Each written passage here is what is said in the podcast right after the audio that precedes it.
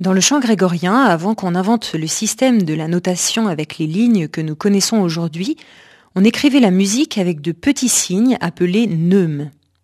Comme toutes les mélodies étaient connues par cœur, il n'indiquait pas au chantre s'il fallait chanter plus grave ou plus aigu, mais comment il devait interpréter le chant, sur quelle note il fallait appuyer, sur quelle autre passer plus légèrement.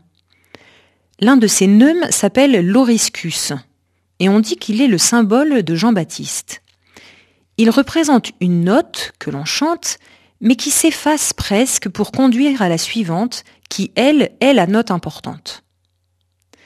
Si je vous raconte cela, ce n'est pas pour vous faire un cours de musicologie, mais parce que pendant ce temps de l'Avent, et dans les évangiles de cette semaine en particulier, nous rencontrons sans cesse la figure de Jean-Baptiste et qu'il a beaucoup à nous enseigner. Jean-Baptiste est l'exemple parfait de l'humilité. Il dit de lui-même qu'il n'est pas digne de dénouer la sandale du Christ, qu'il doit diminuer pour que Jésus grandisse. L'homme humble n'est pas celui qui se méprise, mais qui s'oublie au profit des autres. Il ne s'agit ni de n'avoir aucune estime de soi, ni de se dire minable, mais de ne pas se préoccuper de soi sans cesse, que ce soit pour se trouver nul ou se trouver formidable.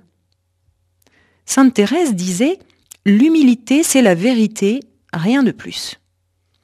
Ni dans un sens, ni dans l'autre. Être capable de se voir et de s'accepter tel que l'on est. M'aimer tel que je suis parce que je pose sur moi-même le regard que le Seigneur lui-même pose sur moi.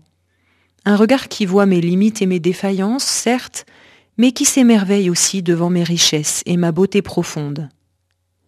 Lorsque nous grandissons dans l'humilité, nous trouvons la paix et la liberté.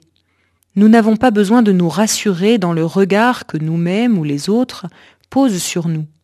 Nous sommes sous le regard de Dieu. C'est pourquoi nous pouvons nous occuper d'autre chose que de nous-mêmes, désigner l'essentiel et non capter l'attention, comme un bon oriscus. Jean-Baptiste n'attire notre attention que pour l'orienter vers le Seigneur, comme on attire l'attention d'un geste de la main pour montrer du doigt vers où il faut se tourner. Voici l'agneau de Dieu qui enlève le péché du monde, dit-il à ses disciples.